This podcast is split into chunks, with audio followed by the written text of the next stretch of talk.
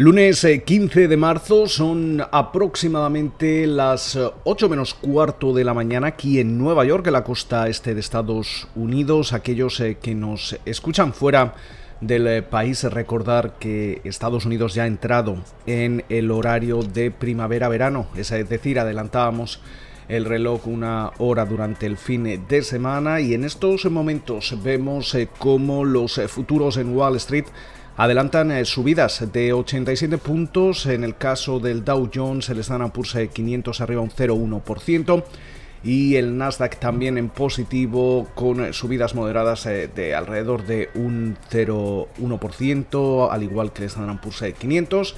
Ese rendimiento del bono americano a 10 años eh, se sitúa en el 1,62% y por su parte el West Texas Intermediate se transa en los 65,54 dólares el barril.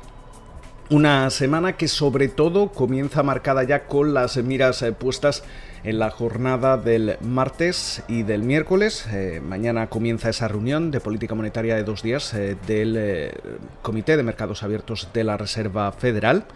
Conoceremos el resultado el miércoles eh, con ese comunicado y además en esta ocasión se van a actualizar las eh, proyecciones económicas y también ese diagrama de puntos que telegrafía al mercado donde ven los eh, múltiples funcionarios de la Fed los eh, tipos de interés a corto y medio y largo plazo. Eh, de momento se calcula que las eh, proyecciones oficiales de, esta semana van a mostrar un, crecimiento más fuerte. Obviamente tenemos que tener en cuenta que la semana pasada se, aprobaba ese nuevo paquete de estímulo de 1,9 billones con B de dólares. Esto va, va a hacer que la actividad económica sea mucho más sólida en el resto del año. También eh, esas eh, revisiones podrían indicar un, desempleo más eh, bajo y una inflación ligeramente más alta, pero en cierta forma, de momento el Banco Central estadounidense va a seguir alineado con las declaraciones que hemos escuchado de sus funcionarios en las últimas semanas y también por parte de la propia secretaria del Tesoro, de Janet Yellen, que durante el fin de semana volvía a incidir de nuevo que la inflación y las presiones eh, inflacionarias no deberían ser un problema en estos momentos para, Estados Unidos. Eh, lo que se refiere el dot plot, ese diagrama eh, de puntos, se supone que podría estar muy por detrás de lo que descuenta en estos momentos el mercado. Tenemos eh, que tener en cuenta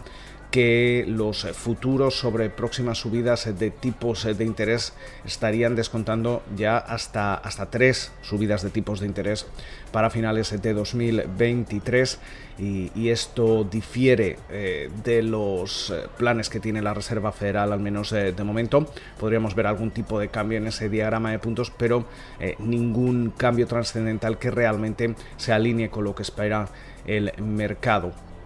Interesante también cómo el Departamento del Tesoro de Estados Unidos eh, subastaba eh, la semana pasada eh, durante cuatro días alrededor de 255 mil millones de dólares en, deuda, una, cantidad que si la ponemos en perspectiva es mayor que, el PIB anual de, Portugal o de, o de, Nueva Zelanda. Y, hablábamos del gasto del gobierno y, sobre todo al hilo de, ese, de la aprobación de ese paquete de estímulo la semana pasada.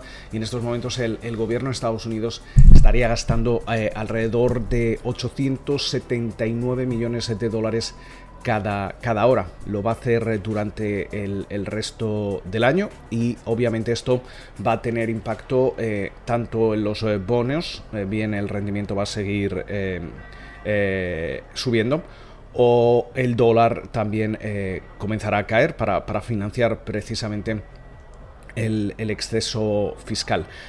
Pero vamos a echar un vistazo también a los eh, planes eh, de la administración Biden. Se, espera que, que Gene Sperling, un experto de, economía que ya trabajó a las órdenes de la, de la, administración eh, de Bill Clinton y, de, y del expresidente Barack Obama, eh, probablemente va a supervisar eh, la aplicación de ese plan de estímulo de 1,9 billones con B de dólares. Biden ya comienza a atisbar su, su próximo gran proyecto legislativo después de esa victoria con ese plan de recuperación americana que ha conseguido aprobar en, los primeros 50 días de su presidencia y es ese ambicioso plan de, infraestructuras eh, y de eh, energía limpia en el que se podría buscar una inversión de entre 2 a 4 billones de dólares y esto vendrá acompañado sobre todo también de futuras subidas de impuestos. Se habla de la mayor subida impositiva desde 1993. Eh, se espera que se abogue sobre todo por deshacer buena parte de los recortes eh, fiscales que implementaba la administración eh, Trump. Recordemos que a finales de 2017 Trump y los republicanos aprobaron una ambiciosa rebaja fiscal a este, a este lado del Atlántico. mientras tanto, también destacar como el gigante de pagos digitales Stripe ha recaudado 600 millones de dólares en una nueva ronda de financiación, eh, lo que ofrece una, valoración eh, en el mercado privado de 95 mil millones de, dólares y la convierte en, la startup más eh, valiosa de Estados Unidos. hablando de startups y próximas salidas a bolsa también, destacar como Deliveroo em, busca eh, captar alrededor de 1.400 millones de dólares con su próxima salida a, bolsa.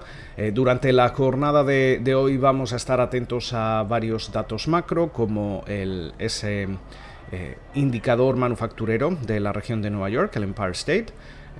también estaremos atentos a esos datos al, al cierre sobre las las posiciones internacionales del, Tesoro estadounidense. Vemos eh, como en Asia los eh, indicadores eh, cerraban relativamente mixtos, Japón arriba, Hong Kong arriba, China caía un 1%, en la India también la renta variable cerraba con caídas de, alrededor del 0,8%.